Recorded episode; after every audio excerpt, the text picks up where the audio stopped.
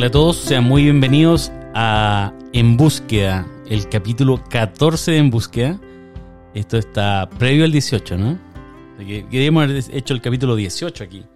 No sé qué opina don Abraham Cabezas. Oye, podríamos, podríamos, pero yo creo que vamos a tener que lanzar algo post 18. Hay que analizar cómo va a estar la cosa. Yo estoy expectante ahí cómo va a estar todo el, el funcionamiento de estas celebridades y esta festividad eh, republicana allá en nuestro país. Pongámosle el capítulo 18. El 14 capítulo Ah, 18. Total, El, ah, da lo mismo. Después hacemos el capítulo mismo. 14 de verdad y este el 18. Bienvenidos a claro, En y le editamos esa parte. Sí. ¿Cómo está don Esteban Pacheco? Partamos otra vez, po. Partamos otra vez. ¿Cómo está don Esteban Pacheco? Bien, preparándonos para las fiestas patrias. Viendo dónde están las mejores picadas de las empanadas y todas esas cosas. Ah, miércoles. Y don Juan Cristóbal Olivares, ¿cómo se celebra allá en... ¿Se celebra? ¿Hay una comunidad que celebra ¿La allá comunidad el 18, chilena? no? Eh, hay una comunidad chilena que es- generalmente hace una fonda un día, eh, pero sospecho que este año va- no se va a hacer. Mm, ¿Y, la- y, y la hay- pandemia. ¿Y ha ido alguna vez a la fonda? Eh, no, nunca he ido. O sea, estado un año, no, o sea, estado una, una sola vez acá para el 18. Y no fuiste. No, no fui. Así, buena onda. Sí. Nah, no me dejó. Los dejó tirados con la Oye. Cristóbal, ¿y cómo va el, el, el resfrío que, o COVID? No sé, pues usted está asustado y por la No, no, ya estadística. me mejoré, yo creo que estoy, estoy bien. Para Estoy todos bien. los fans de Juan Cristóbal Olivares está bien, Estoy está sano. sano. está sanito, se mejoró, va a querer hacerse el PC. Va a estar con nosotros un tiempo más. Y para mis detractores, malas noticias. Oh, para aquellos que me funan, Eso. Oye, tiene Sigo detractores Juan Cristóbal con esto de los gráficos, ¿no? Hay gente que te, te hace bullying cibernético. ¿Cómo se llama? Eh, Los sí, haters. hay trolls que siempre escriben y... ¿Pero son los mismos? No sé cómo Sí, a se repiten. son- sí, sí, sí. Mira. desde Afganistán. Desde Rusia con, Venezuela. Rusia con amor. ¿cómo es? Sí. Sí. Pero está bien, Juancri, entonces. Eh, estoy bien, sí. Oye, ¿y allá hay dónde conseguir empanadas? Bueno, tú Eh, pero pueden ser sí, hay empanadas de varias personas chilenas que, mm, que cocinan o, o hacen empanadas y venden. Entonces, eh, mm, eh, se le pueden comprar, pero la, la mayoría vende de carne. Entonces, estoy viendo ahí si compro de Carne vegetal. alguna de queso, champiñón algo así, o si no, puedo hacer acá en la casa. Ah, Juan Cristóbal tiene Ah, de chef. ¿cocina? Cocina empanadas, Sí, sí, ¿eh? Atentos, Lo que pasa es que me da un poco que el hombre cocina. Solo para mí, pero, Ah. pero vamos. Eso, está dispuesto a cocinarle a otra persona. Exactamente, Ah, tira- tirando, tirando el aviso. Por supuesto, es que hay un acto de cariño al cocinar. Eh, Ah, y además muestra el amor. Tirando, mira, en, en- en lenguaje dieciochero, tirando el tejo corrido. Uy, ¿Y, y don Esteban Arán, ¿ya tienen su empanadita lista aquí o no? ¿Todavía ¿Las compraron ya? Estamos, yo estoy tratando de, de conseguir las que en algunos momentos han sido, han sido las, las que han ganado esos concursos que siempre hacen de la mejor empanada de Chile o de Santiago. Eh, no, no sé si decir cuáles, pero son Oye, ricas, pero- sí, de verdad, son ricas. Pero rentabilidades pasadas no aseguran rentabilidades futuras, ¿no? Como la FP, esta cuestión. Eh, La empanada que haya ganado hace cinco años atrás. La no. receta se mantiene. ¿Tú crees? Pero ganar ahora son otras. po. Este año ganó la Méndez, la Pi- Picata, Pichata, no sé, y los Ciervos. Y, y el- uno en Las Condes, otro en Ñuñoa y otro en Providencia, las mejores del 2020. Siempre nos, nos, preguntamos de Pero antes ese de debe ser, ¿eh? ese debe ser el concurso de sector oriente, sí, porque sí, nunca gana la de Sí, Estación siempre ganan de las Central. Condes, de Vitacura, de la, de la Reina. Sí, no, que Porque la- las buenas deben estar por ahí en Mapocho, en Puente, en La Piojera, en el Mercado Central, en La Vega, Claro. Sí. Tirso de Molina. Quizás cómo eligen la... Yo creo que ese es el tema. ¿Cómo se elige la empanada? ¿Cuál es el...? Siempre hay ¿quién como hace el una- filtro? Claro, ¿qué, empanadas entran en la...? Claro. Porque también pueden haber en, en alguna otra región, en otra ciudad. Sí, sí, Claro. Yo, creo que... Hay una, de hay una de. Pomaire. De Pomaire. Ahora hay la de unas que Kilo. vienen pastel de choclo adentro de la empanada. Esa, yo creo, esa no la he probado, pero la de kilo de pomaire, esa que te venden que no tenéis cómo comerla. todo chorreado, me decía. O la, la empanadita jugosa esa, esa que te chorrea y ahí Esa todo mojado es- hasta el codo. De hecho, e- ese es uno de los, uno de los elementos que evalúan al momento de saber si es la, es la mejor o no. Es parte del concurso. ¿Hasta qué parte del antebrazo llega el chorro de... Claro. Oye, la, la, en general las de carne vegetal estas como que no son tan jugosas. ¿eh? Como que la hacen más Sí, sí, sí, Pero sí. igual depende cómo se haga. Sí. Tenemos dos, dos vegetarianos, vegetarianos. no podemos hablar en contra del... No, del- no, mira, ah, yo Para mí el comino es clave en el sabor del pino. ¿Ya? Exacto. Eh, y, y siempre que lo condimentes bien, queda, queda rico. Bueno, Ay, depende. sí, estamos hablando con especialistas aquí, ¿eh? Sí. Su aliño completo, su, Sí. su aliño negrita. Siempre hay un toque, hay un toque de, orégano. Hay que saber lavar bien la carne vegetal para que no quede con gusto extraño. Se lava bien. Y bueno, yo, mi madre veía hace todos los, los 18 de septiembre, hace empanadas para vender. Mi madre vende pan, vende otras cosas.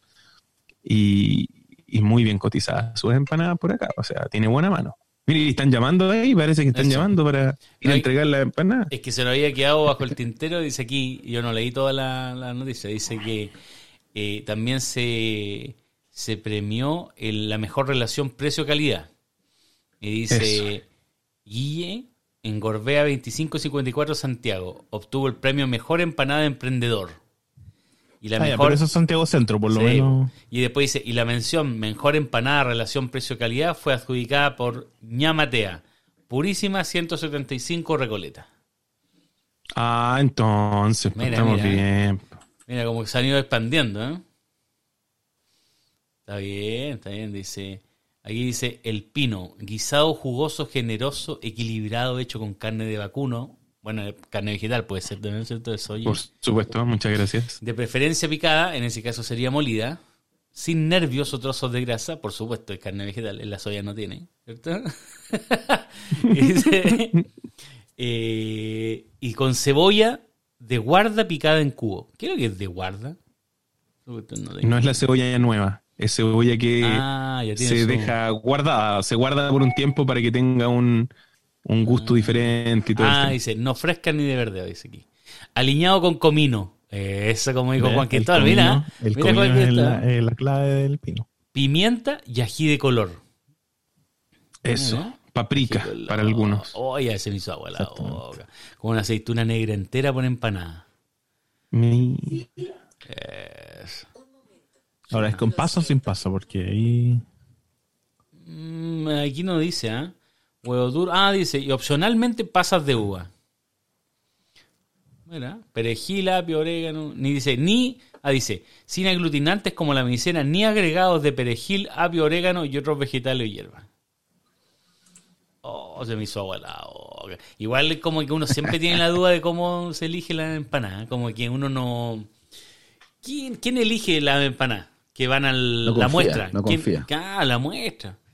Yo, un- yo tengo un amigo que una vez se enfrascó en un en una discusión por Twitter con, con un- uno de estos críticos de empanada porque le habían puesto la mejor empanada de Chile. Entonces él reclamaba Oh. que decía, ya, pero y, son todas de Santiago, no, no, hubieron muestras de hubieron muestras de otro lado, eran y ahí ¿Y quién la escoge también? O sea, una Eso. comisión, hay un encuentro donde van especies. Y lo otro, ¿quiénes son? A ver, ¿cómo las escogen y quiénes son los que escogen la empanada? Yo creo que eso es un elemento fundamental. Oye, bienvenido a este podcast culinario. culinario. Bienvenido, o sea, ¿Quieres aquí nosotros, ser- usted, usted, si quiere ser parte del movimiento de, de- de elección de empanada, podemos hacer un concilio, podemos hacer un plebiscito, podemos hacer un, un cabildo Un cabildo. y, Eso. y armamos algo pa- para posicionar la verdadera empanada chilena. La mejor empanada vegetariana, voy a hacer. Hacemos un, un paralelo. Debe haber uno, ¿ah? Estaría- Debe haber uno. Sí, sería bueno. Estaría bueno. ¿Sí o no, Juan Uno. Cris? Ya, para el ¿Sí o próximo no? año. Nos juntamos el, Eso, me gusta. la semana anterior al 18 y hacemos un, Y la elegimos un nosotros. recorrido. Y que recorremos Santiago y... vamos Eso, Juan Cristóbal pasa los próximos 18 acá. ¿eh? Mira, Eso está, es, ya está está tirando. está- prepárese. Estoy sacando los... Y viene viene con comino en la maleta. Trata de sacarlo en otra aerolínea que no sea la TAM porque no sabemos si va a estar aquí a la fecha. Y no, compre- no compren Ripley y comino. Aquí no vaya a llegar, porque no va a llegar tampoco. Oye, el, pero esto de la. De, nosotros nos reímos, ¿ah? pero este tema de la empanada, y esto cómo se elige la cuestión, es un algo eh, que aplica también al tema que dejamos pendiente la semana pasada. Quedamos, eh, estábamos hablando de la Biblia, si era válida o no era válida, y también definimos y dijimos unas preguntas. Dijimos, oye, ¿y cómo se eligieron los libros?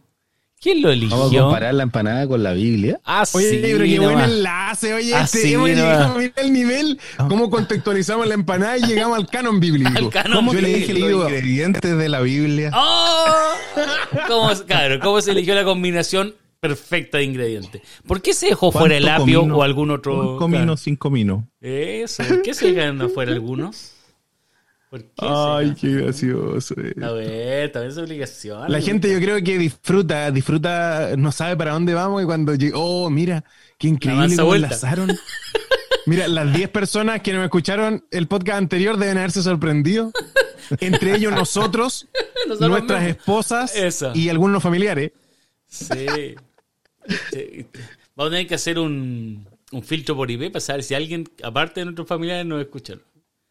Ese es el- No, pero si no escuchan, si No pensemos escuchan, que ¿no? por YouTube había un, un buen número y por las otras plataformas otros dos más, Sí. uno más por Apple, otro más por Google, va sumando, poco a poco va sumando. Esto ah, piensa que estamos hablando un par de días de que se subió. Porque a lo Claro. mejor alguien lo, lo va a escuchar eh, en un año más y, y ahí hay muchas más reproducciones. No, y Ahí si, tenga unas 40. y, y si alguien nos escucha en un año más este capítulo, va, a- va a ir a buscar el, el ranking de la empanada vegetariana. Porque en un año más va a hacer ese ranking. Claro. El recorrido que vamos a hacer con el Juan, y Catador, ven Eso. Catador, ahí vamos a hacer el recorrido. Su empanada vegetariana. Vegetariana y, Y, vegana. así con el, sí. canon bíblico.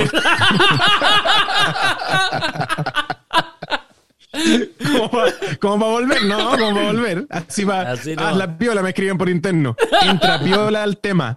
Entra suave. Uy, che, está. Oye, ya, pero, pero y así con, el, con- así, así con la aceituna. ¿Y, ¿Y cuál fue el primer canon?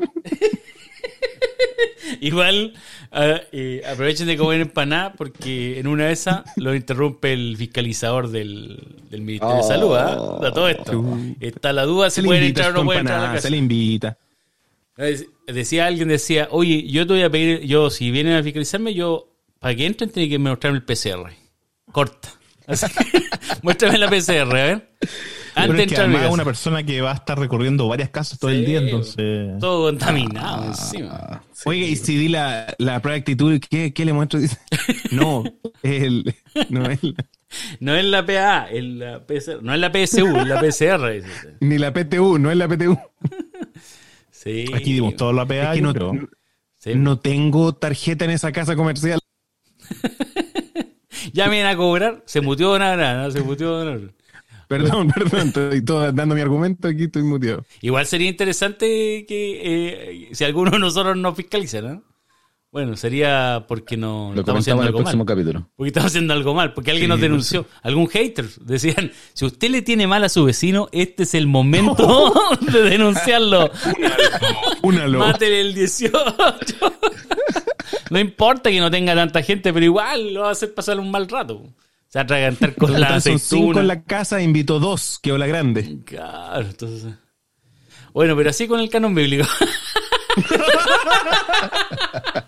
Y bueno, y, y hablando de pino y de cebolla guarda, ¿qué significa canon? Claro. Oye, Por Dios, pero. oye, aquí, aquí hemos transformado esto. Pan y circo. Pan y circo. Empanada y fonda. Oiga, y el. Ya, pero, pero en serio, en serio, porque dejamos a la gente metida, el- a los pocos que nos escucharon, quedaron metidos de cómo se elige los libros de la Biblia. ¿Por qué tenemos esta Biblia y no otra? Esa es la pregunta del millón. ya, pero eh, habría que preguntar a lo mejor, o sea, varias cosas. Eh, ¿Existen otras? Porque si yo tengo una Biblia en la casa, puedo decir, ok, ¿es la única que existe o hay otro, otro tipo? ¿Cómo sé qué tipo de Biblia tengo? Los libros que están son los únicos que se escribieron? Eso es como- también puede ser una pregunta. ¿Hay más libros? ¿Quién lo eligió? Oye. Todo esto en el próximo Bueno, capítulo. estas preguntas- todas estas preguntas las vamos a ver en el siguiente 18, capítulo. Hoy vamos a hablar en realidad de cómo hacer una buena empanada. una buena masa. Porque ahora vamos con la masa, ¿ya? La Usted tiene que tener el agua tibia, no, no hirviendo. Además, este Eh, capítulo sí. sale para el, para el concurso de la empanada vegetariana. Sí. Escríbanos, si usted hace empanada, ya, por favor, nos vamos a ir. Y le podemos hacer publicidad gratuita. Usted publicita en búsqueda y nosotros le publicitamos su emprendimiento. Lo notamos. Nos manda empanadas. No, por último, canje, empanadas. Sí, manden empanadas. Manden. Dos, vegetarianas y dos. No, cuatro Claro. vegetarianas nomás. Sí, por favor. ¿Qué, está- qué estamos haciendo un problema, Juan? Que, coman lo que coman lo que quieran comer, nomás. Manden para vegetariana. ¿Cuál es el problema? No. Así está. Ya, pero, pero, pero la pregunta que hizo Juan, que es buena, buena esa. ¿Existen más Biblias de las que. o no existen más Biblias? Eh, Es que de que existen Biblia, existen Biblia. Y que existen versiones, existen muchas versiones. Pero no traducciones, pero no que- estamos hablando de traducciones, ver- versiones que no sean tradu eh, Es que ahí tenemos que basarnos en si existen otros manuscritos. Y aquí Ah. vamos a hacer un, un pequeño elemento introductorio. Esto es un tema muy profundo. Es el parche antelariano. Es un tema profundo y no podemos tratarlo todo ahora por, por honor al tiempo, para no aburrir a la gente. Pero al final uno se la está sacando. Uno se la está sacando nomás. Bueno, dejemos hasta aquí nomás, nos vemos por 18. Pucha, ya, oye, volva- volvamos, pucha, Este por capítulo respeto, se llama volvamos. 18 de septiembre. Estamos felices. Y lo peor, el 18 que ahí está el tema. eh, ¿Fuimos libres el 18 de septiembre? Ah. Por ejemplo, si, si ahora hiciéramos una encuesta, ¿la gente sabría qué contestar? ¿Qué se celebra el 18 de septiembre? Ah. Hagamos, hagamos aquí una encuesta, a ver. Vamos con el magíster en educación, Esteban Pacheco. Tiqui, tiqui, ti, tiqui, tiqui, ti. Oye, ahí- ¿Qué se celebra? Estaba googleando. Estaba googleando. Oye, pero ¿sabes que el, el, el otro día escuché el podcast de, de La Cosa Nostra? Así que le pasamos un, un dato ahí. No, un saludo igual Un para saludo, el chiquillo, un un saludo, igual que nos escuchan. Oye, y, y decía que, que esta fecha fue elegida por la elite de ese momento para que era una fecha donde no estaba O'Higgins, decía. Donde no apareciera O'Higgins. Y, y con Que mira, fin- pucha, yo no quiero. Pero una fecha para celebrar, pero- ¿eso es? Era una fecha, eh, no, era una fecha primero de celebración, Sí. pero que primero no apareciera O'Higgins y además eh, una fecha de celebración poca cosa, así como que pasara media piola, que no fuera como muy, no, no fuera tan trascendental, no era una batalla, no, era como una lógica de que la elite ya está bien, somos independientes, pero, pero hagamos la piola, como que no, no le demos tanto realza a esta cuestión.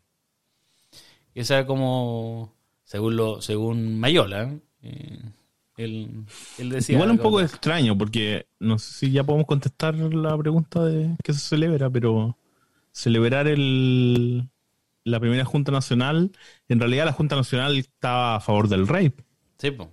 Totalmente. Entonces, ¿era realmente el- ah, un, un tipo de independencia o era para mantener el la Es que a- aquí lo, lo interesante de todo esto es que esta primera Junta Nacional de Gobierno, o oficialmente como se llamaba, Junta Provisional Gubernativa del Reino a nombre de Fernando VII, eh, al final era para no quedar mal ni con Chile ni con Mm. España, Mm. porque Fernando VII eh, es tomado por Napoleón, entonces al final está preso. No tenía ni un poder. Y Ah, totalmente. Entonces al final se hace este cabildo abierto que, toma este, básicamente que es como un, un real tribunal del consulado aquí en, en Santiago, en- se hizo en ese edificio, y, y era para, para no quedar mal con nadie. Porque al final, si uno empieza a hilar fino, si Fernando VII salía libre, la Junta Nacional de Gobierno decía, le cuidamos Chile. Y si no salía libre, a la patria se le decía, les cuidamos Chile, porque empezamos un proceso para emanciparnos.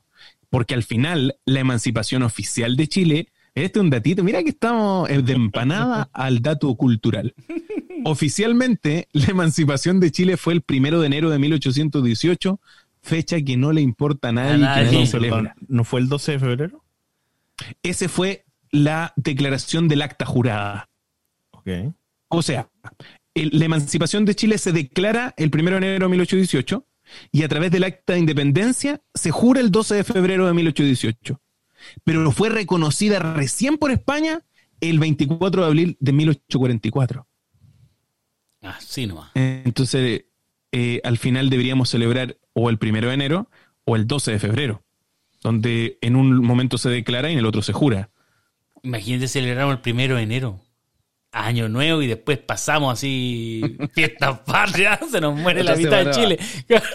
Claro, sería horrible. ¿Te imagináis? Cumbia, su cumbia primero y después el, el primero su hueca, así. la mansa fiesta. No queda nadie Claro. parado. güey. Y, sea el do- ah, y, y que empiece el primero y termine do- primero de enero y termine el 12 de febrero. Oye, los chinos tienen una cuestión así, como una señor. fiesta de el año El nuevo que dura como un mes. Es una, es una semana. Una semana, eso, una semana, sí, sí, caleta. así que- Yo lo, lo se- único, se, para lo, todo, se lo para el único, comercio. Lo único que estoy expe- expectante es cómo vamos a entrar a canon bíblico. Eso me tiene pero intrigadísimo. ¿eh? Pero que quizá eh, la que podría surgir ahí la pregunta es si así como el, la junta de gobierno era medio negociada la cuestión, el canon bíblico también no podría decir que fue elegido con algún con algún interés así medio oculto, medio negociado, Medio porque es- doble, doble interés como la primera. Junta Nacional de Gobierno. exactamente. Mira, me gustó más este enlace que el de la empanada. Aquí podemos entrar. Aquí podemos entrar. Aquí podemos entrar bien. Podríamos el partido desde este y no desde la empanada. Pero bueno. Ay, señor, que lo pasó bien con usted. No sé si la gente lo pasará bien con nosotros, pero yo lo No sé, paso bien. no sé si la gente aprende algo, pero Bueno, de aquí, de este minuto en adelante, usted tiene que empezar a, a, a ponerse serio. Para atrás, si quiere, usted no lo vea. Aquí ya perdimos el escuche, 50. Pero de ahora aquí- en adelante. Este es el minuto cuando perdemos el 50% de la audiencia. Así que cuando empezamos a estudiar. Así que antes que se vaya, antes que se vaya, eh, le invitamos a quedarse, que aprendamos algo en conjunto. Hasta aquí llegó el humor, ahora vamos con el estudio. Oh, señor. Ya, po. Ya, pero. ¿quiénes fueron los que eligieron los ¿Quién lo eligió a ellos? Esa es la ¿Y qué es canon? Ya, Esa es la pregunta. Yo partimos por eso. Eso, ¿Qué es eso, canon? eh, Eso yo creo que en este capítulo hay que partir, que Ah. recién vamos a partir, hay que partir con el concepto canon. En griego, canon significa caña y se escribe tal cual, canon, ¿ok? Y significa caña o vara, o también en su acepción de una norma o una medida, ¿ok? Y de ahí se va a derivar una palabra hebrea que es canej, que se utiliza generalmente como una forma de medición eh, para medir cosas y ver si esas cosas están en un buen estado, para validar el uso de aquello. Entonces, eso, por extensión final, termina eh, funcionando como un significado de una norma recta o correcta, que al llevarla a los documentos, nosotros podríamos decir que ese documento es válido, es parte de, un canon, está canonizado, está validado. Y por eso yo hablaba que más de, de- que hablar de Biblias es hablar de manuscritos que conforman la Biblia. Vamos a tener distintos materiales de escritura, entre ellos eh, pergaminos, que son de, de un material de escritura de cuero de cabra joven, eh, entre más joven el animal. de cabra estamos hablando de animal, ¿cierto? Para que no se vaya a interpretar. claro. de un becerro, pero entre más joven el animal, eh, mejor, mejor, por las membranas eh, es de una calidad diferente. Pero los manuscritos también estaban en otro material de escritura, que eran los eh, pergaminos, que era un material de escritura vegetal. Y también habían otros más como tracas, que eran unos pedazos de, arcilla, donde también se grababan cosas. También existen las estelas, que son piedras, donde se hacen eh, distintos tipos de, de incisiones y se graban ellos. Entonces, cuando hablamos de canon bíblico, tendríamos que pensar en estos manuscritos de distinto tipo, sobre todo papiros o pergaminos, donde están los registros de estos libros que hoy tenemos dentro de la Biblia.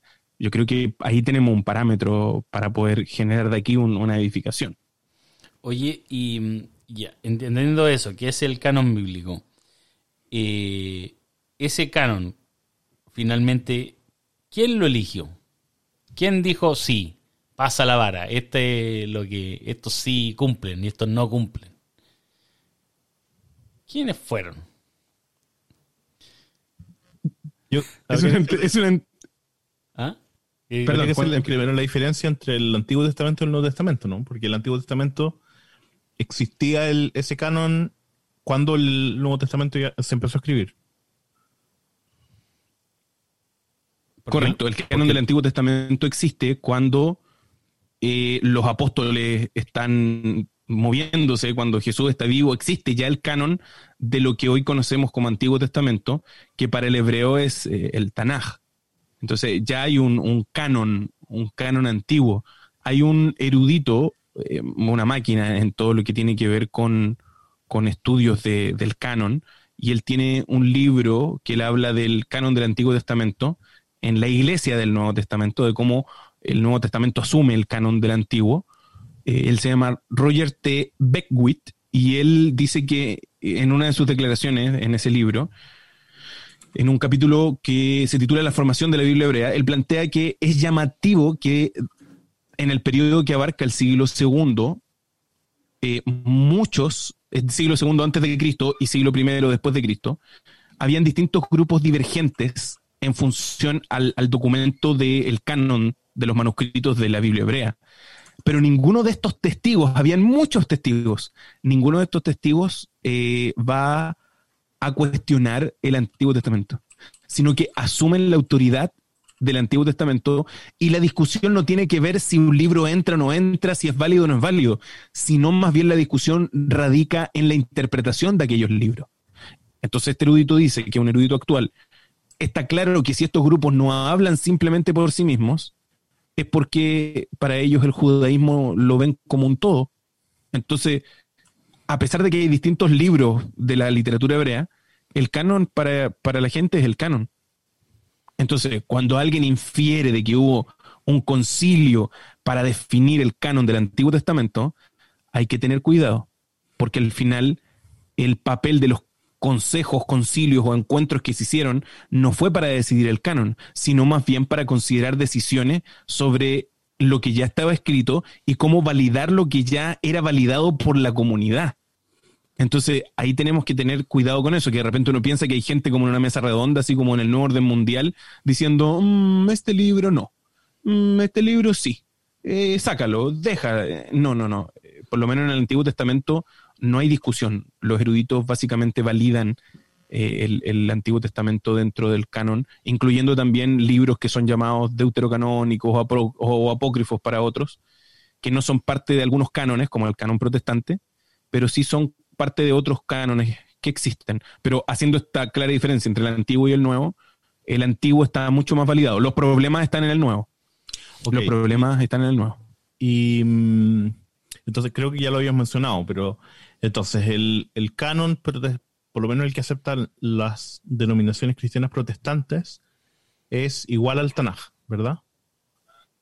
Claro, con, al- con algunas diferencias. Por ejemplo, Flavio Josefo, que, que citaba Esteban la otra vez, él dice, no tenemos decenas de miles de libros discordantes, dice.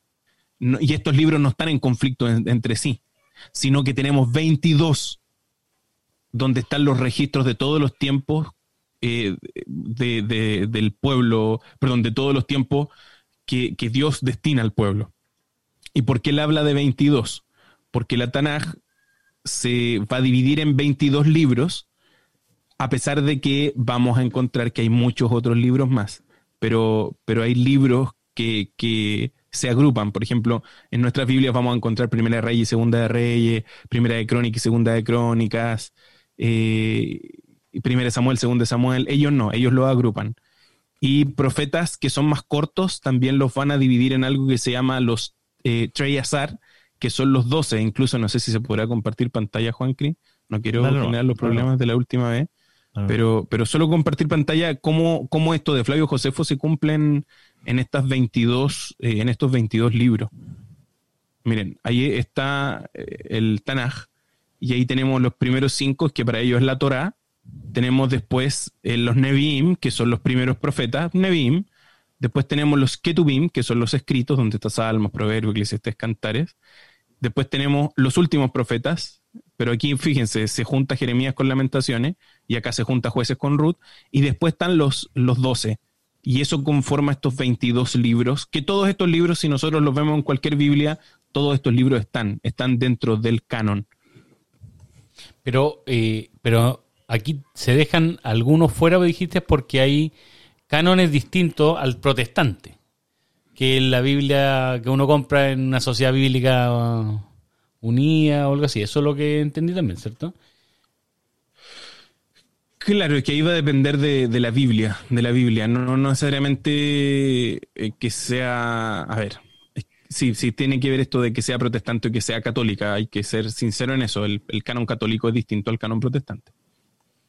Ya, pero, el, pero eso es porque los eruditos que eligen el canon eh, se basan en lo que, eh, estamos hablando todavía del Antiguo Testamento, se basan en, lo que... mm, en lo que la gente finalmente estaba leyendo de antes, pues no era no era entonces lo de mm, no era porque se sentaron y dijeron este sí, esto no, estamos hablando del, del, del antiguo, ¿cierto? No, no estamos hablando del nuevo aún. Ahora, eh, los libros apócrifos, que uno cuando habla de libros apócrifos, son libros que han quedado fuera del canon, eso es lo que uno le llama apócrifos, ¿o no? Yo, yo he visto que la gente habla de libros apócrifos pero no entiendo bien si es solo porque quedaron fuera o tiene alguna eh, connotación especial el, el que sea apócrifo.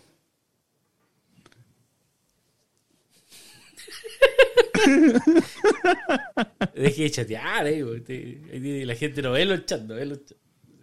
Sigamos con la entrevista, si está buena. El especialista, el especialista. Eh, ¿Qué es lo que es un libro apócrifo? Ya. ¿Por qué? ¿Por qué se define Ya, como apócrifo? tenemos- primero tenemos que entender que existen los deuterocanónicos, que básicamente son los de segundo canon, ¿ok? Que son los que están fuera del canon general, del canon como más oficial. Y esos son, eh, quedan fuera por distintos motivos, pero eh, para definir primero conceptos y ordenarnos con eso. Dentro de los deuterocanónicos hay algunos que se llaman apócrifos y otros que se llaman pseudoepígrafes. Los apócrifos, también esta es una palabra griega que es apo, lejos, y cryptein, que es ocultar. Entonces, como un documento apócrifo, es como un documento así como oculto, que no está eh, 100% validado, como está alejado de- de la luz. Y al final es como un libro visto así como en, secreto, que, que está distraído de las miradas principales, porque no, no está la luz principal ahí. Y también existen los pseudoepígrafes, que son los libros que tienen firmas falsas. Eh, por ejemplo, no sé, Michael Klaus firmó después del documento del manuscrito y ese manuscrito no estaba. eh, no, perdón, no era de él. Pero esa sí, firma se empezó plagio. a copiar en todos los manuscritos que venían y quedó como un libro pseudoepígrafe, porque no se sabe si es el autor o no, aunque lo firmó. Entonces, ahí tenemos varios libros que están dentro de eh, los libros apócrifos. Eh, en el Antiguo Testamento tenemos varios, el libro de Tobías, de Judith, de Sabiduría de Salomón, eh, de Baruch, lo- los famosos Macabeos, la historia de Beli el dragón. Bueno, hay, hay hartos La- elementos Yo, interesantes yo he escuchado que, que aparecen en Daniel 14. Y No. el nuevo también tenemos, pero, pero no sé son si- libros de ese estilo, de ese corte. No sé si será verdad o si lo saben ustedes, pero yo había escuchado que la, la película esta de la de Noé, la última que se que salió en la en Hollywood esta que hicieron, era parece como basada en un libro apócrifo, no no era porque claramente no es el relato bíblico que nosotros conocemos. Eh, es completamente distinta. Yo no, no sé Muchos si- plantean que está basada en el libro de Enoch. Mm, ah, ya, era, era así entonces. Claro, claro. Estamos claros entonces con el antiguo, ¿no? Más o menos, más o menos, no estamos tan claros con el antiguo testamento. Yo Es que el, el- el antiguo básicamente no, no tiene, no, no hay mayor discusión. Estaba validado por la comunidad, estaba validado por el pueblo hebreo, estaba validado por otras naciones. Había mucha literatura hebrea, pero el canon era el canon. Y los que eran libros históricos como los macabeos quedaban como historia, eran parte de la literatura. A pesar de que los macabeos igual estaban en la Septuaginta, que era una versión en griego del Antiguo Testamento, ellos sí, sí después en el tiempo se consideraron esos libros como, como deuterocanónicos, como no parte del canon principal. Ya, el problema es en el nuevo. Esa es como la, la mayor dificultad, ¿no? ¿Quién fue? Porque ese además es más, es más moderno, por decirlo así de alguna manera, ¿no? Es como más cercano a nosotros. El otro tiene que ver con, con, con como hablabas tú, de la nación en la práctica y, la- y el pueblo que, que ya lo ocupaba. Pero, pero ¿y el Nuevo Testamento? ¿Quién lo eligió? ahí, ahí hay una hay una cuestión distinta justamente por lo que tú dices, porque el otro era parte de, la historia de un pueblo y, y el Nuevo Testamento ya se, se amplía al cristianismo que no tenía un control inicialmente eh, de una institución. Después la iglesia ya organizada comienza a hacer esta misma definición, pero el antiguo había, probablemente tampoco fue tan fácil, pero había una cuestión más nacional que también ayudaba en, esa organización. Pero lo que sigue ya no hay un nacionalismo, sino más, más bien eh, una creencia y cómo consolidar esa creencia. Y un pueblo más heterogéneo, ¿no? Versus el otro que era mucho más homogéneo, porque tenía una, un- una, una raíz, por lo menos, que, que venía y un tema de historia. Este era mucho más heterogéneo y más también disperso, ¿no? El, finalmente, porque a este ya tiene que hablar con, con los cristianos en la práctica, que habían sido esparcidos por todo el, el mundo conocido en ese momento, ¿no? ¿Y cómo? Eh, hay solo una observación, ¿Mm? que de todas formas habían ciertas ciertas agrupaciones o ciertas sectas, Claro. que uno le podría decir, en el judaísmo que aceptaban ciertas partes de, del Tanaj, pero en general siempre se consideraron eh, pequeños grupos que no, que no eran parte del... del Eran los disidentes, por decirlo así, no era el... a, veces eran ¿no? incluso que participaban. Eh, Jesús, por ejemplo, cuando habla, habla con los... con- o sea, siempre se enfrentaba a ciertos grupos que se iban di- en discusiones, o estos grupos intentaban enfrentarse a Jesús más bien. Eh, en- por ejemplo, estaban eh, los saduceos, perdón, los eh, fariseos, ¿cierto? Estaban los, si me ayudan, Esenios, y había otro grupo más, ¿no? tienes fariseos, saduceos, Saduceos, sí. Saduceos Esenios, herodianos, por ejemplo, los celotes. saduceos, eh, los saduceos aceptaban solo la Torá como canónica. El resto, lo aceptaban, pero no como, como inspirado. Eh, y eso traía ciertas divisiones. hay, unas historias ahí como, como que los ritos del templo, por ejemplo, ellos no hacían ciertas cosas porque creían que era, que era en el fondo ponerle más, más eh, requisitos a la, a la Torah. Pero, pero siempre eran grupos pequeños. En general, el pueblo, el pueblo en general aceptaba eh, el Tanaj completo como, como canónico. Y- ya, pero eso es el antiguo, pero ¿y el nuevo? Cuando empezamos a hablar del, del nuevo, ¿cuándo se elige este, este canon del Nuevo Testamento? Más o menos. ¿Y Ya, quiénes es que eran? Aquí es donde. ¿Quiénes eran los aquí críticos de empanada? ¿Quiénes eran los Sí, sí, es que aquí, aquí tenemos que sacarnos una idea de la mente. Nosotros de repente pensamos que se sientan a elegir libros. Eso, esa es, la, esa es la percepción, como una mesa aquí de los poderosos y eligen. ¿no? Así como, Claro, o este sea- sí, este no. De lo, del, del jurado de la empanada. Y Eso. decía, este sí, este no. Esta sí, claro, Claro. Vamos, vamos a elegir de esto y dentro de eso vamos a elegir esto otro. No es una constituyente tampoco, no hay nada. Eso, no una hoja en blanco, ¿no? votación, no. Claro, hay una hoja en blanco, eso. No es una asamblea constituyente, era como un... No. ¿Cómo se llama el otro? Lo que se... Una convención. Un cabildo, un concinio. Era como una convención mixta, pero sin, sin los constituyentes, sin los nuevos. Solo, solo los incumbentes, eso es lo que uno se imagina. El Senado, el, el Parlamento eligiendo solo a puerta cerrada. La cocina, ¿cómo le dicen? La cocina. La cocina. Ya volví- volvimos a la empanada. A la empa- ¿Qué? ¿Cuál fue la cocina? ¿Cómo cocinaron este libro? Eso es lo que uno se imagina, ¿no? Así como dice, oye, ¿a quién eligió esta cuestión? Es que hay, interesante el, el tema eh, porque hay historia detrás y son varios años en los que se va definiendo o va construyéndose esto. Porque primero eh, la Biblia dice que eh, la iglesia perseveraba en la doctrina de los apóstoles y ahí hablamos de tradición oral. Eh, luego comenzamos a ver a los apóstoles escribiendo cartas. Luego los obispos escribiendo cartas también a las iglesias.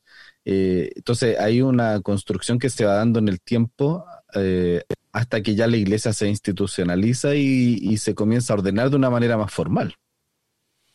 Es interesante eso que planteas tú, Esteban, porque finalmente al principio funciona muy la lógica también del Antiguo Testamento. Es decir, hay algo, eh, nosotros asumimos que el Espíritu Santo, ¿cierto? Que guía eh, toda esta tradición, ya sea de forma oral o, de forma escrita, finalmente. Y eso es lo que la gente va consumiendo, por decirlo así, y va creyendo y traspasándolo. Antes de, de que alguien defina cuáles son formalmente, cuáles libros van a ir impresos de ahora en adelante, no. Yo creo que había un conflicto bien interesante en el primer periodo, por lo menos en la Iglesia Apostólica, que está registrado en la Escritura, porque, por ejemplo, cuando uno lee el mensaje a las siete iglesias en Apocalipsis, se da cuenta, sin la interpretación profética, eh, solo la lectura literal y el entender qué pasaba, ya habían corrientes que complicaban eh, el comprender la doctrina pura porque traían otro, otro tipo de, de influencias seculares a la iglesia. Ah, las siete iglesias hablan de los nicolaitas, por ejemplo, eh, y, nosotros vemos que no era fácil tampoco sostener la doctrina pura en ese momento. Por eso también los mismos eh, apóstoles escriben eh, los distintos libros, los evangelios, el mismo Apocalipsis, que de alguna manera son apologéticas en, su momento para poder aclarar ciertas cosas. Lo que dice Esteban es clave lo que dice Esteban es clave. O sea, los eruditos hoy establecen que, que básicamente hay muchos argumentos, pero hay dos que a mí me llaman mucho la atención.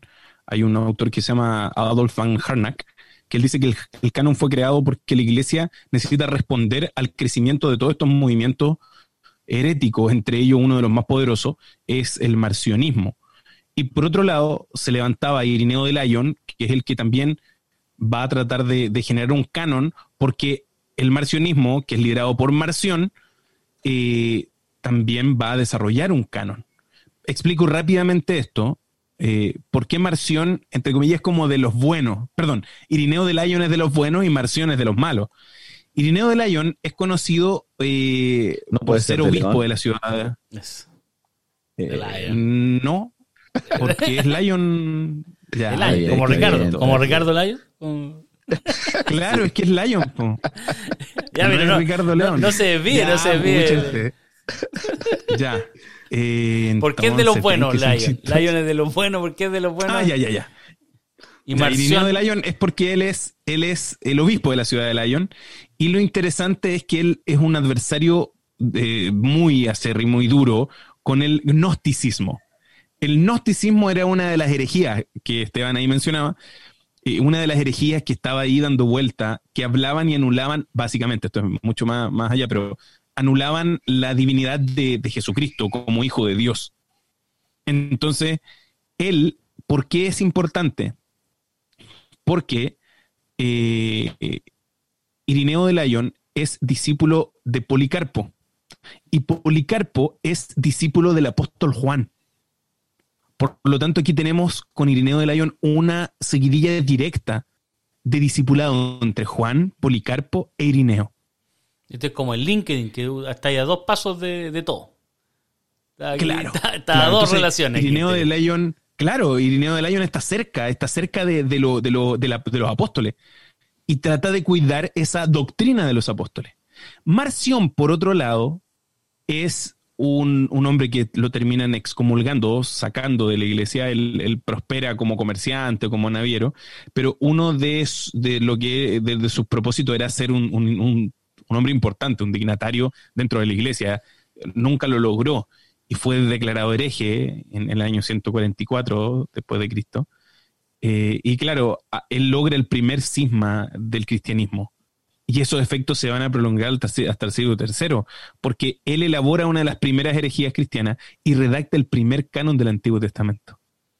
Y sistemáticamente se empieza a conformar eh, una idea de todo lo que él cree. Y él odiaba el judaísmo, odiaba el Antiguo Testamento. Y cualquier escrito que citase la Biblia hebrea, para Marción, ese libro había que sacarlo, había que eliminarlo, porque no podían haber elementos judaizantes en el cristianismo. Entonces, eh, Marción fue el que desarrolla este primer canon, Irineo de Layón desarrolla el otro para contrarrestar estas ideas del marcionismo. La historia es mucho más larga y el, y el drama es más grande, pero si ustedes se fijan, no es como que la gente se empezó a sentar en una mesa, sino que uno de los autores plantea esto de que nace como una respuesta. Y la otra idea es que, eh, por ejemplo, David Dugan, él dice que el canon se origina porque Constantino entra en los asuntos de la iglesia e impone un canon oficial en el siglo IV.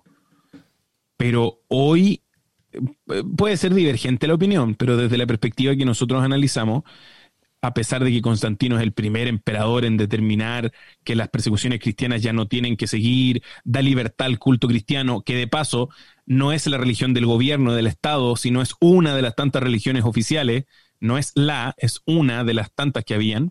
Entonces él hace este dicto de Milán en el, en el 313, en fin, él facilita el primer concilio en Nicea el año 325, que eso muchos lo conocen. Y ahí se produce esta declaración de creencias cristianas como el credo niceno o el credo de Nicea.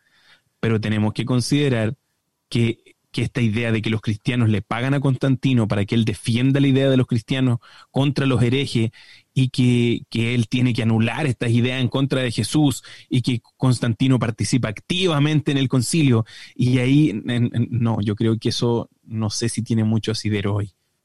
Eh, eso queda más como en el misticismo del canon. Constantino estaba metido, pero pensemos que el hombre era un emperador, él anda en otro foco, anda en otros mundos, no necesariamente está preocupado de que saquen o no saquen o pongan o no pongan o, o, protejan a Cristo de su divinidad. Esto más que nada nace desde la misma necesidad de la iglesia, en este carácter, creo yo, de defensa de la sana doctrina de los apóstoles que bien mencionaba Esteban. Oye, pero... Había una cantidad de escritos que se iban sumando eh, porque eh, las habían escritos desde los apóstoles, eh, pero también habían obispos que escribían y por lo tanto se, en general iban sumando cartas, sumando escritos y la gente los iba leyendo y se iban compartiendo. Entonces esto iba construyendo lo mismo que estaba escribiendo Abraham, aquí una cantidad de de influencias de unos con otros que, finalmente podían generar este, esta confusión.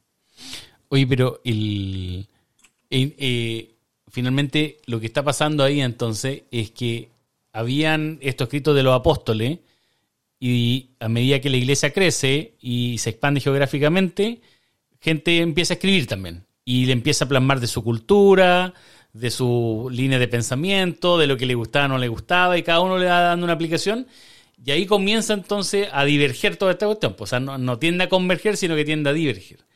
Y es por eso que en algún momento, que entiendo que finalmente es Constantino, en, o sea, no él, como dijo Abraham, que se sienta y elige los libros, la cuestión, pero él es como que dice, ya, eh, dejemos de perseguir los cristianos y, ordenemos un poco esta cuestión. Y derivará en alguien, me imagino que lo haga, ¿cierto? En algunas personas que lo hagan. Y que toman todo esto y algunos dejan fuera y otros los dejan dentro, ¿no? ¿Esa ¿Ahí vamos, más o menos? ¿O me perdí? No es en ese momento. ¿Es en ese momento que ahí estamos parados? Claro, básicamente sí, pero mira, entendamos, eh, a grandes rasgos, existe el, creo, el, el concilio de Nicea, después el de Constantinopla, el de Éfeso, estos son solo eh, concilios griegos, el de Calcedonia, otra vez hay un segundo y un tercero de Constantinopla, hay un segundo de Nicea, hay un cuarto de Constantinopla, hay un quinto de Constantinopla, después vienen los, los concilios latinos, los de Letrán, que son cuatro, los de Lyon, que son dos, eh, después va a venir otro de Letrán, perdón, son cinco en Letrán, entonces eh, hay que ir viendo que no es como un solo encuentro donde donde en cada uno de los encuentros se definían y se defendían otras cosas. Mm. Básicamente, cuando uno analiza, por ejemplo, eh, el concilio de, Nicea, que es llevado por Constantino I, lo que se busca es eh, defender eh, ciertas ideas de la divinidad de Cristo. Y también ahí se empiezan a definir fechas de celebración y de cosas así, pero, pero no es solo el desarrollo del canon, yo creo que ahí el desarrollo del canon tiene que ver con todo un, un, devenir de decisiones que se van tomando en el tiempo. Eh, ¿Y por qué el Nuevo Testamento generaba tanta confusión? Por la diversidad de escritos, la diversidad de idiomas, por la dispersión del cristianismo y porque habían otros, como decías tú, Michael, que también estaban escribiendo cosas. Solo que los escritos de los apóstoles se reproducían y se empezaron a copiar y empezaron a, a ver los mismos escritos de los apóstoles multiplicados en distintos lugares. Y eso fue así como cuando algo se viraliza, también se empiezan a viralizar estos documentos. Entonces, cualquier idea de algún otro moría en el tiempo, pero hasta el día de hoy se siguen encontrando manuscritos y copias antiguas de alguien que en algún momento escribió ese mismo manuscrito en algún material de escritura y hoy se encuentra. Entonces, eh, va más allá de lo que uno de repente lo ve desde el mito, de que hay alguien aquí manipulando. Pero no podemos negar, ¿habrá manipulación? Sí, puede haber. ¿Habrá que alguien quiso hacer algo malo? Sí, la Biblia se ha tratado de destruir durante mucho tiempo. Pero también aquí hay un elemento que yo creo que es fundamental. Yo puedo ahora desarrollar mil argumentos. Esteban puede dar unos dos mil más. Tú puedes dar unos tres mil más y el Juan que nos puede desarrollar hasta gráficos de cuán real puede ser esto de la multiplicación de los manuscritos. Pero aquí hay una palabra que para mí es fundamental. Aquí hay fe. Nosotros podíamos fácilmente ponernos a buscar argumentos y existen. Y unos muy buenos. Pero yo creo que esto va más allá de la argumentación. ¿Podemos argumentar? Sí. Incluso podemos tener otros capítulos que tal vez eh, profundicemos y hablemos solo canon del nuevo, solo canon del antiguo, solo qué se hacía en los concilios. Pero, pero aquí también hay fe. Y yo creo que eso es fundamental. Y empezar a ver la fe no como un elemento eh, abstracto, sino como el sustantivo de acción que es. En la gramática griega, fe es un sustantivo de acción que se traduce como pistis, que proviene del verbo pisteuo, y pistis, muchas veces traducido como garantía, muchas veces traducido como prueba, muchas veces traducido como, como seguridad. Hoy esto puede generar dos caminos en, nuestro, en nuestros amigos. El primero es que queden muy confundidos y digan en qué vamos a creer. Es confiable la Biblia. Y otros que digan, mira, sabéis que yo creo por fe que a pesar del el ser humano, Dios ha permitido que la Biblia se valide a través del tiempo, con toda la historia que esto conlleva y con todos los vestigios arqueológicos que se siguen encontrando hasta el día de hoy. Desde una casa que se encontró hace muy poco al lado de una cárcel judía que estaban eh, tratando de, hacer una ampliación eh, de, los patios penales, y se encontró una casa donde habían eh, mosaicos en el piso y es el, vestigio arqueológico más antiguo donde se considera a Jesús como hijo de Dios. Por lo tanto, esa casa defendía la doctrina de los apóstoles, defendía la naturaleza de Cristo. Esos son vestigios que corroboran por qué hay libros que deberían estar y no deberían estar. Doy solo dos argumentos, Michael, para cerrar aquí la idea. Cuando se trata de conformar qué libros están y no están, primero tienen que estar de acuerdo a la doctrina de los apóstoles, que es la doctrina de Jesús cualquier escrito que anulase la naturaleza de Cristo como un ser divino no podía ser parte del canon. Eso mismo pasaba en el Antiguo Testamento. Si algún libro contradecía a, la doctrina y la creencia del plan de salvación para el pueblo hebreo como nación, si un profeta se contradecía con otro, no podía estar dentro. En el Nuevo Testamento eso también se repite. Por eso no tiene que ver con sacar o dejar libros, sino validar los existentes. Y otro argumento también es la cantidad de copias que existe en los diversos idiomas del manuscrito, porque eso hablan de un documento viral, válido, que se repetía, que se compartía y que no estaba solo en un lugar, sino que era compartido por todas las plataformas de redes sociales habidas y por haber en aquel tiempo. No estaba solo en Facebook, no estaba solo en Instagram, estaba en Instagram, en Facebook, en TikTok, en Fotolog, en Latin Chat, no lo sé, estaba en todos lados.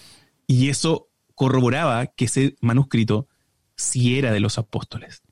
Entonces ahí hay dos elementos de por qué dejar o no un manuscrito dentro eh, de, del canon bíblico y que de paso, si después avanzamos hasta la reforma, Martín Lutero también quería sacar algunos libros que no, no convenían para ciertos argumentos que la, la reforma tenía, pero al final permanecieron igual. Martín Lutero tenía un problema ahí con el libro de Santiago, con el libro de Apocalipsis, pero al final esos libros se mantienen hasta el día de hoy, porque son validados por la comunidad, no solo por una persona que que, que, decidió esto. Ese, esa idea hay que sacarla un poco de nuestra mente, que hay alguien que decidió todo. No, no, no. Esto está pasando en un periodo de muchos años, en mucho concilio, en muchos encuentros, donde hay mucha gente que opina, no está en los hombros de una sola persona. Constantino está preocupado de tantas cosas en el imperio que no sé si está tan preocupado de, sacar o dejar algún libro de la Biblia. Yo creo que es fundamental eh, lo que dice Abraham, visualizar cómo en la historia la Biblia, la palabra de Dios, ha sido eh, objeto de ataque de parte de Satanás, de parte de los detractores del cristianismo, y cómo Dios también eh, ha hecho eh, todo lo necesario para poder proteger la Biblia tal como la tenemos hoy día. la profecía es bien interesante para poder analizar ese, ese punto, cómo, cómo nosotros podemos desde la, la, profecía, desde la interpretación profética, desde Apocalipsis, ver eh, el, conflicto que se genera entre Cristo y Satanás y cómo Dios ha sido capaz de sostener eh, la Biblia hasta este tiempo. Eh, hay una cantidad de argumentos y una cantidad de escritos que pueden ser muy académicos, muchos de ellos que a lo mejor nos ayudan para, para creer y otros nos ayudan para dudar. Pero finalmente, tal como lo dice Abraham, nosotros tenemos que ser conscientes de cómo Dios ha guiado hasta este punto lo que tenemos como palabra de Dios, como la Biblia, que entre paréntesis tenemos disponibles para arreglar, ¿cierto, Michael? ¿no? Así es, tenemos algunas disponibles en caso de que alguien no tenga. ¿Todavía quién? Alguno de los 6 mil millones de ejemplares. Estamos imprimiendo más nosotros, estamos mandando a imprimir más para que sigan creciendo. Estamos dejando algunas en China se también. se han ido varias, pero todavía quedan. Estamos dejando algunas en China para que si alguien, algún chino pueda leerla tranquila. La quiere. Eh, bueno, les decía que este escrito, este libro para nosotros tan importante, ha sido un, un libro de mucho conflicto, mucho conflicto en toda la historia. Tanto incluso de persecución por parte de la iglesia cristiana en su momento. Eh, y ahí ya entramos a temas proféticos, pero eh, creo que Dios ha permitido que las cosas lleguen hasta este punto, que la Biblia todavía sea válida, como a lo mejor muchos no creen, pero mm, que el hecho, el hecho simplemente que nosotros estemos haciendo este podcast nos da una, una al que tiene fe, le permite entender que Dios todavía está haciendo lo posible porque su palabra pueda ser compartida, su mensaje pueda ser compartido.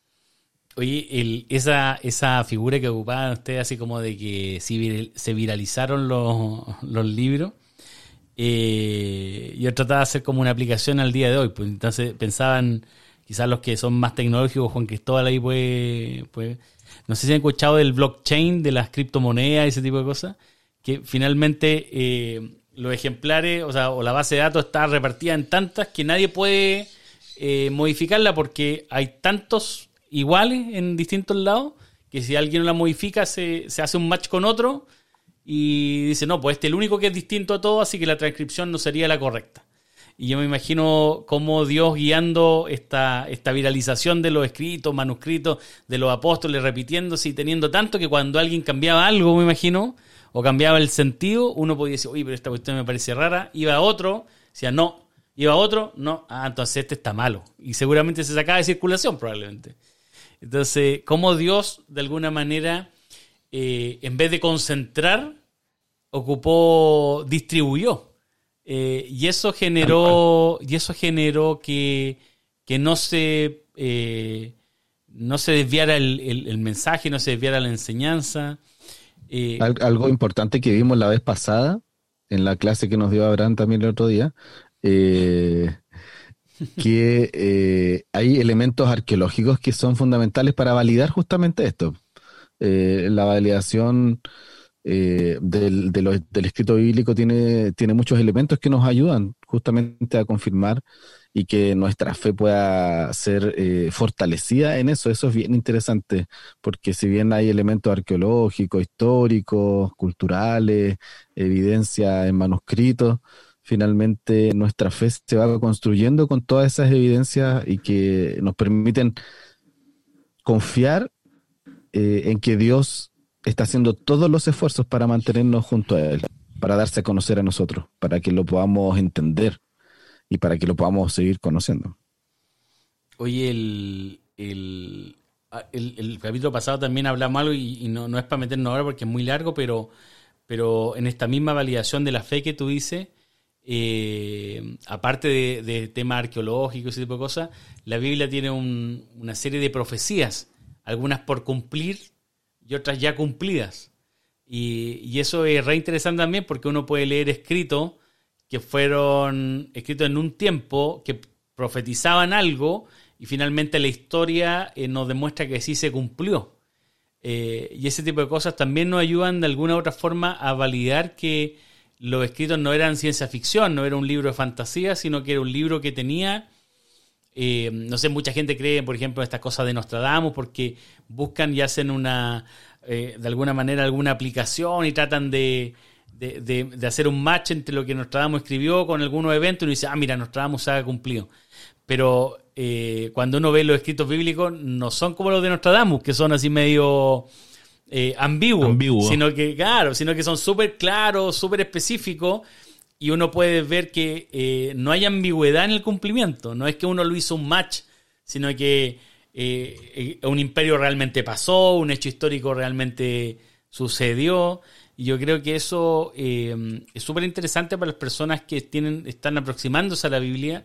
Y, y no sé si bien lo podemos tocar después más adelante, pero podríamos mencionar algunos eh, libros que, que hablan de profecías cumplidas históricamente para que después las personas puedan investigar y quizás nosotros podemos desarrollarlo si alguien nos pide y nos consulta sobre algún tema en particular. Yo recuerdo Daniel, por ejemplo. No sé si el libro de Daniel yo veo unas profecías que se cumplieron. Eh, ustedes corríjanme o, o- o aumenten ese...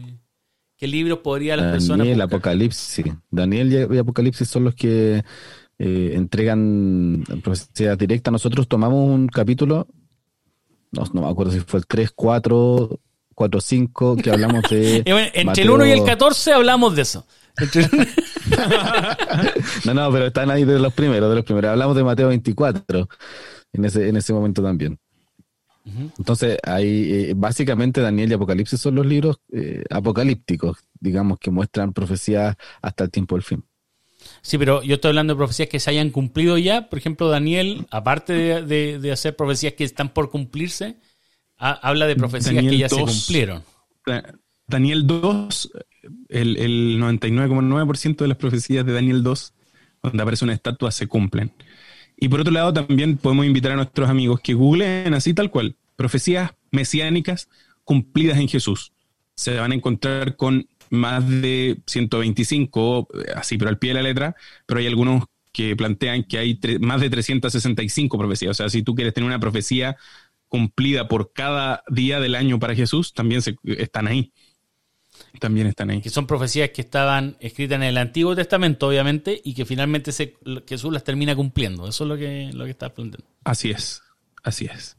Yo, eh, yo creo que lo que decía Esteban y Abraham respecto también de la fe, finalmente, eh, es clave porque nosotros podemos aquí eh, mostrar, eh, no sé, tema arqueológico, profecía, historia, cómo se fue conformando, cómo la masividad validaba finalmente lo- los distintos, así como el blockchain valida lo, que, lo, que, no se, que sean lo- lo- los manuscritos correctos y que no hayan tenido modificaciones, que no, que no se haya cambiado el foco. Pero mm, finalmente todo eso, lo único que debería hacer es aumentar nuestra fe. Finalmente llegamos a la fe eh, eh, nuevamente y hablamos un capítulo de la fe eh, orientado a, lo que hizo Abraham finalmente hace un tiempo atrás. Pero, mm, pero finalmente... Abraham esa- de verdad. El Abraham de verdad, claro. ¿no? Pero finalmente, eh, como dice usted, uno cree esto por fe.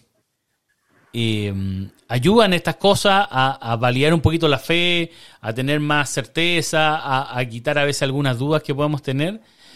Pero si seguimos, si vemos este libro como un libro histórico y nos quedamos solo en eso, no tiene sentido porque no fue escrito para eso. Este es un libro que fue escrito para, para cambiar vidas, porque si fuera solo un libro histórico, también debemos preguntarnos por qué el libro ha sido tratado de destruir. Eh, eh, ¿Por qué lo han tratado de destruir? ¿Por qué lo han tratado de, hacer desaparecer?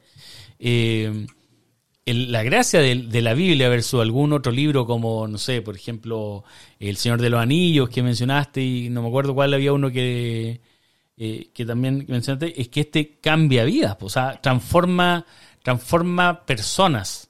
Y uno dice, ya cambia vidas, pero así como que se vuelven más santos, no, no, no se refiere a eso, sino que se refiere a que las personas dejan de pensar como pensaban antes probablemente, dejan de actuar como actuaban antes, o tratan por lo menos de cambiar.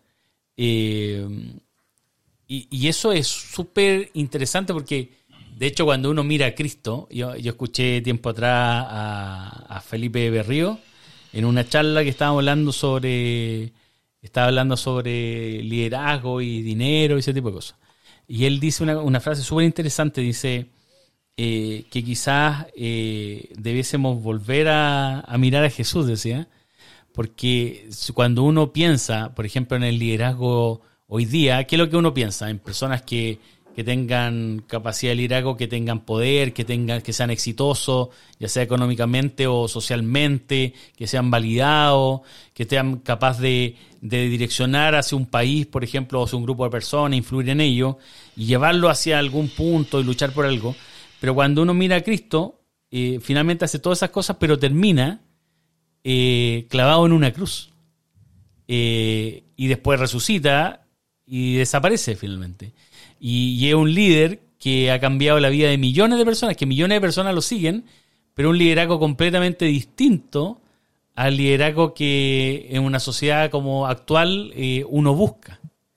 Entonces, eso te hace pensar que finalmente la Biblia te viene a cambiar paradigma, viene a mostrar otra cosa. Y, y que no es, y que no es solo un libro histórico, sino que busca remecerte. Es como un libro transgresor, yo diría, en, en muchos aspectos.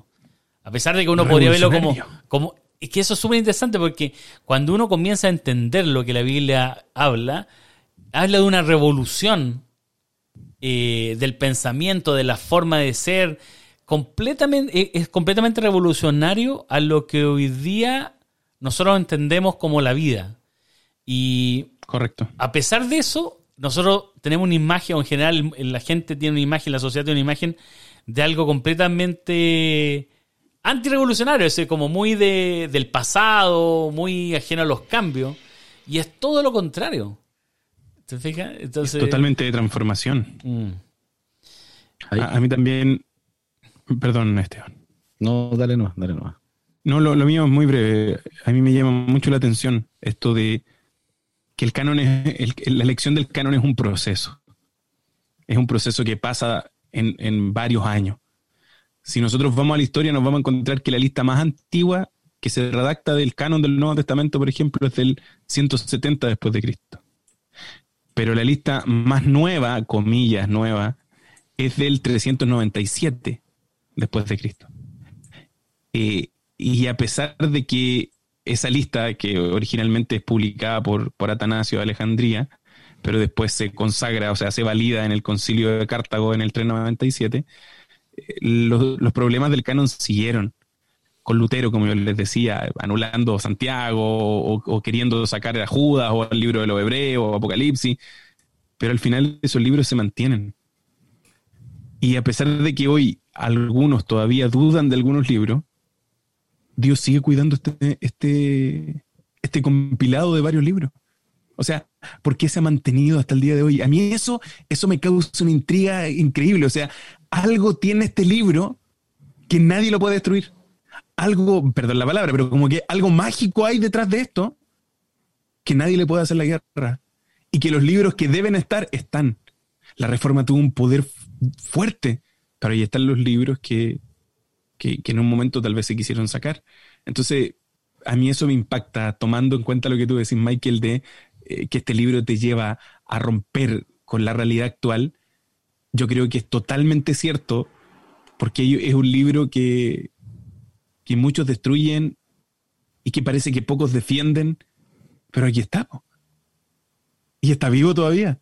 Entonces yo creo que en el proceso Dios está y por algo está. Eh, él sabe que hay poder en este libro. Y yo creo que el llamado a nuestros amigos es ese. Que le den una oportunidad a la Biblia. Para que la Biblia los sorprenda.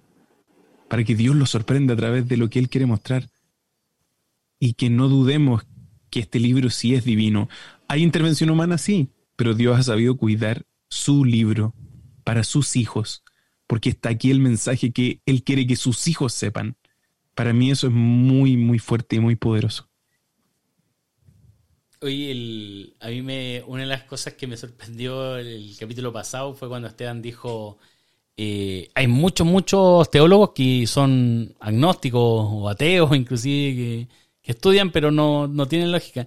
Yo decía, de repente la gente piensa eh, y ve el cristianismo como algo muy simple, como inclusive de personas que, mm, eh, que no piensan mucho, que hay poco cuestionamiento, muy simples de, de de, análisis, de razonamiento.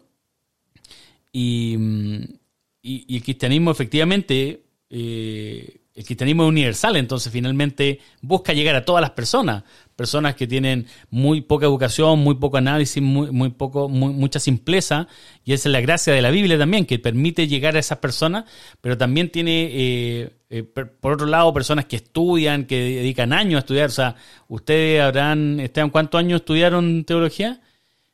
Eh, cinco años, cinco, años de, estudio teológico, eh, y hay magíster en teología, hay doctores en teología.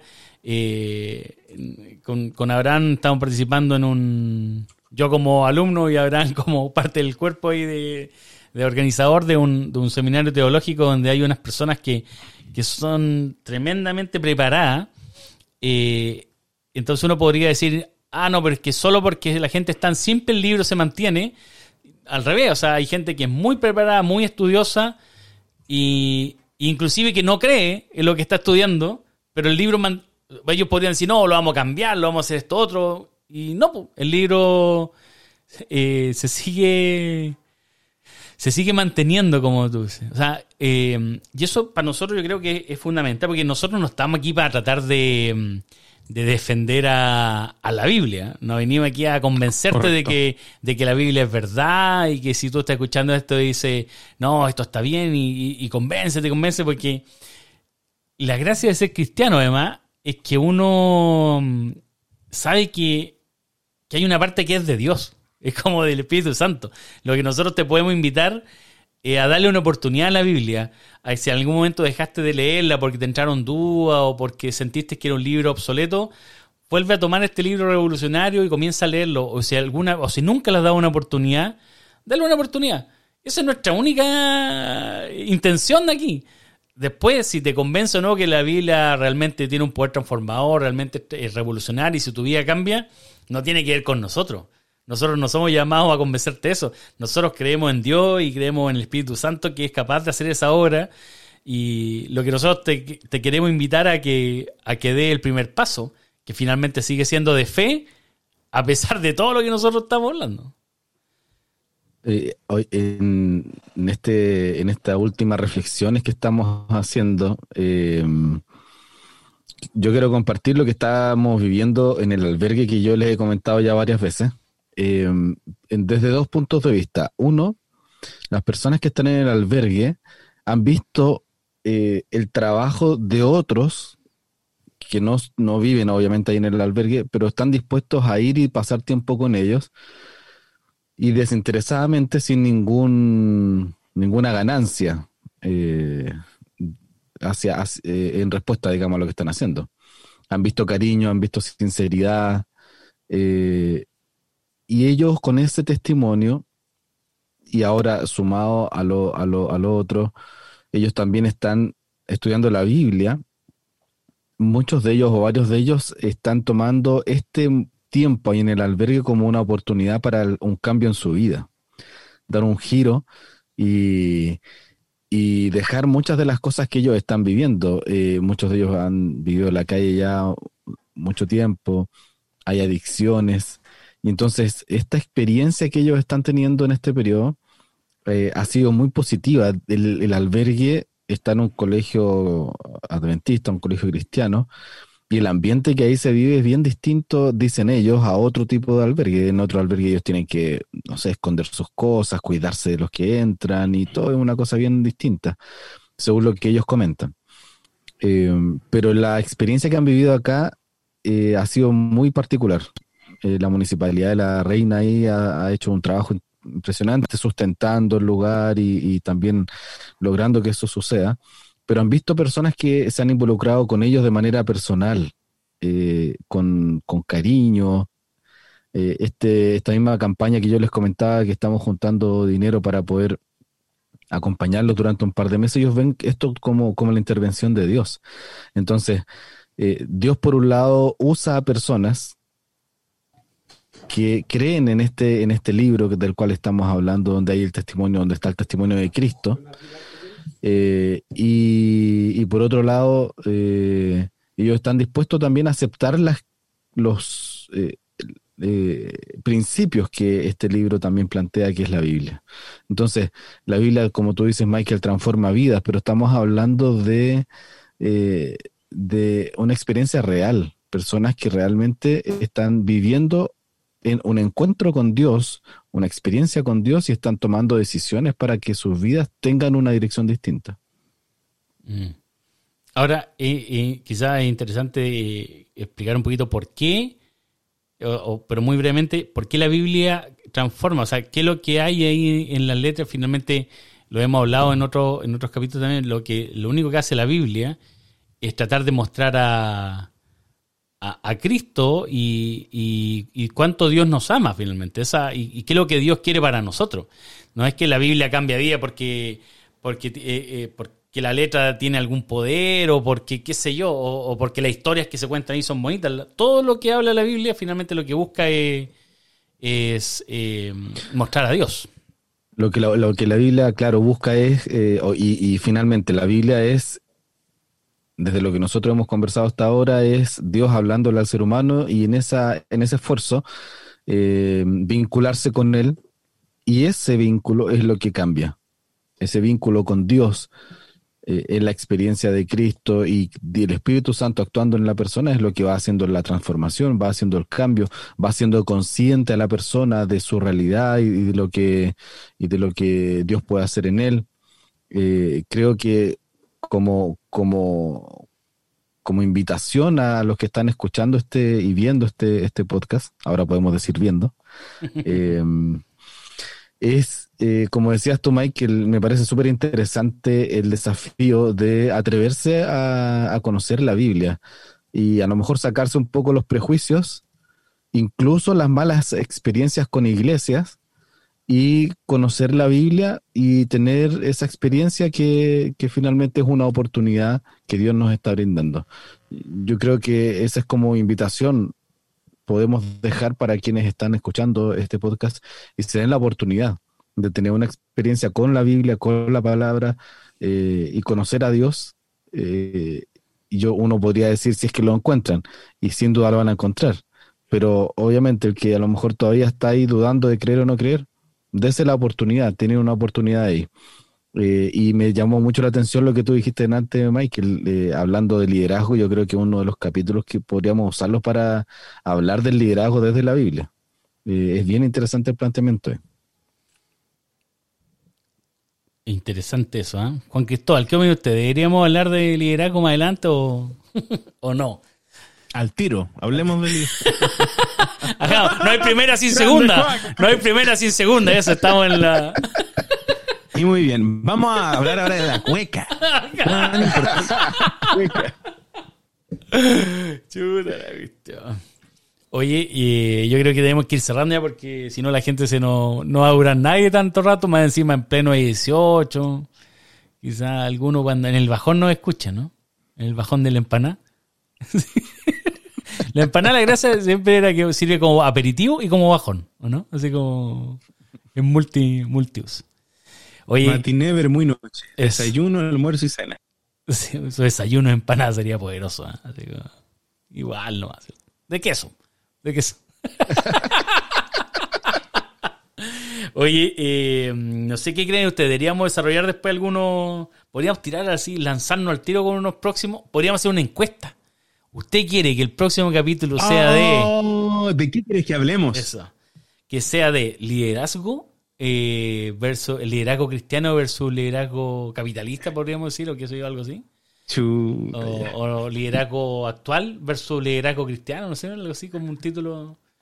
O, o sobre predicciones bíblicas. Oh. ¿Qué es lo que- Profecías. Profecías.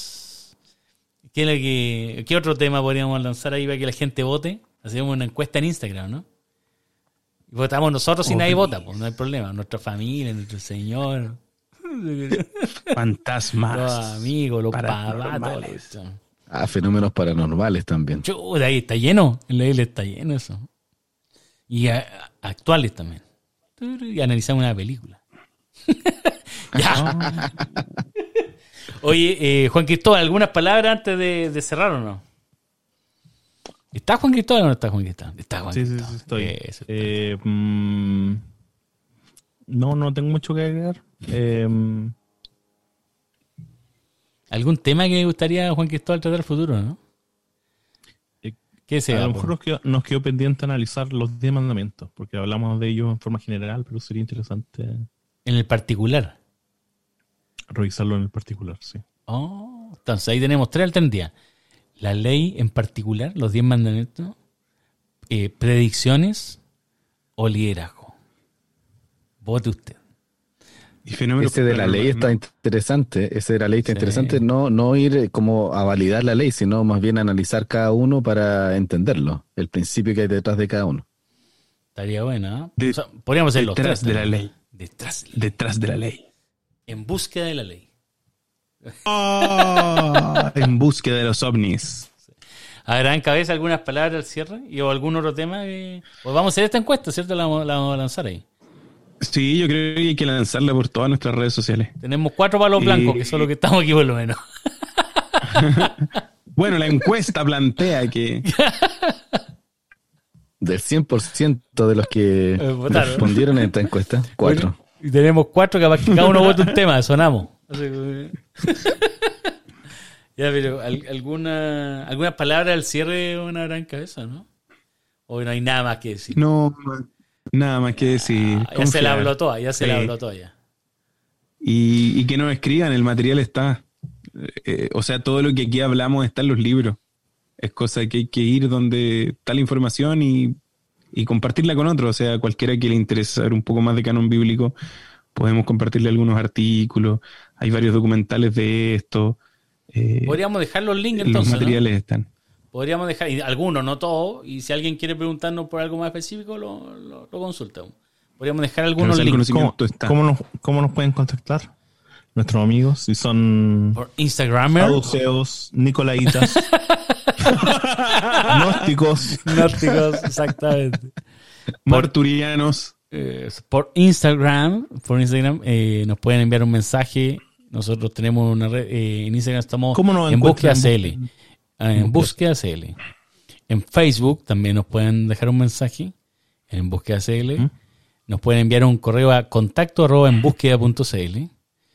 Eh, pueden visitar nuestra página en búsqueda.cl y, y mandarnos dejar un mensaje ahí en el muro. Y también pueden escribirnos, si nos están viendo por YouTube, escribir el mensaje ahí por YouTube. YouTube. Bueno. Así que pueden hacer todas esas cosas. Pueden pedir una Biblia le en física si es que no la tiene. Y nosotros se la haremos llegar. Eh, Nos y vamos a demorar en contestar, pero les vamos a contestar. Nos pueden mandar empanadas si quieren que las probemos y las incluyamos el próximo año en el ranking también. No hay ningún problema. Y promo, si usted tiene un emprendimiento, si tiene un emprendimiento, cuéntenos y podemos ayudar al pequeño empresario. Oye, y si quieren donar a la campaña que, que, que hablaba Esteban, da un impulso, pueden ingresar a donning.me, me, donning.me y buscar la campaña Da un impulso y donar. Ya se lleva el 63% de recaudado de lo necesario. ¿Hasta cuándo se puede donar? ¿Con el aguinaldo pueden donar? Con el aguinaldo, con el colita- AFP. la- Sí, vamos que se todo puede. ayuda, todo aporta. ¿Hasta cuándo Sí. se puede donar? Eh, sí. como, como el periodo de ayuda van a, va a ser tres o cuatro meses si es que logramos la meta, eh, dentro de ese mismo periodo está abierta la campaña.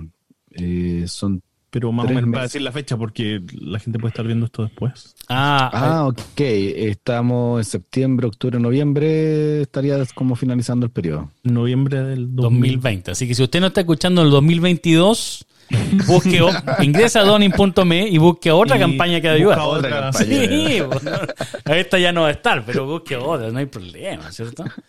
Así que, oye, pero pueden ingresar. También hay un, hay otra, una cuenta amiga ahí en Instagram que se llama Proyecto Beta. Así que lo invitamos a, seguirlo también, a reflexionar, eh, a pensar, trata de, de generar conciencia. eh, así que también lo invitamos a seguirlo y por supuesto a compartir este podcast con sus amigos eh, cristianos o no cristianos. O sea, eh, tratamos de, de generar un podcast que pueda ser escuchado por personas que están en búsqueda espiritual y, y ojalá hacerlo lo más ameno y entretenido posible y por supuesto nos pueden hacer llegar sus comentarios de qué mejorar o no. Quizás los 22 minutos de, de empanada eran muchos y deberíamos hablar 5 minutos de empanada y hablar más de, de Biblia o qué sé yo, o al revés, le gusta más que hablemos de empanada y hacemos un podcast de empanada y otro tipo de cosas. Así que Un podcast misceláneo. un podcast misceláneo. Sí, pero vamos a dejar una Y encuesta pronto, entonces. pronto, en-. Pronto yo creo que en vivo, si la gente nos quiere ver en vivo, nos vamos en vivo y estamos ahí con ellos, mandando saludos, audios de, de WhatsApp. Eso. Nos quieren pedir un tema también. Vamos. Mira, a lo menos vamos a tener musical, cuatro auditores. Pues vamos a dejar el YouTube abierto No, nosotros. ser- y- sería interesante ir, ir en vivo porque podríamos recibir preguntas. Entonces, Ah, todo ay. el tema que. Ah, ¡Oh, se Ah, armó! ahora sí. Ahora sí. Y ahora que me tenían miedo a mis preguntas, imagínense en vivo. Yo voy a entrar con un seudónimo. Voy a escribir así. Oye, ¿Qué me hace con esto? ¿Qué hace con esto? Cuenta Mira, falsa, cuenta De poder falsa. se puede. Si el único problema es que nos pongamos de acuerdo en la ho- el día y la hora. Porque No, pero sorpresa. Sorpresa, así como que llegamos nomás, nos conectamos. El que está, está. Así que. active la, la campanita entonces para que le llegue la. Y con una, con una empanadita, sí, una empanadita. Oh, estaría bueno eso, ¿ah? Estaría bueno. Yo creo que tenemos que grabar sí o sí post 18 para saber qué pasó, cuántas casas invadió el, el Ceremi de Salud, qué pasó con la em- mejor empanada, si era la mejor empanada o no. Hay, no hay parada militar, ¿cierto? No. No hay parada militar. ¿Qué va a pasar? Los volantines, toda la cosa. Interesante. Interesante. Así que, ya chicos, oye, eh, muchas gracias por, por su tiempo, muchas gracias por escucharnos también. Así que... Nada más que eso, ¿cierto? Les pongo la musiquita. Nos vemos en el próximo capítulo. Nos vemos, un abrazo.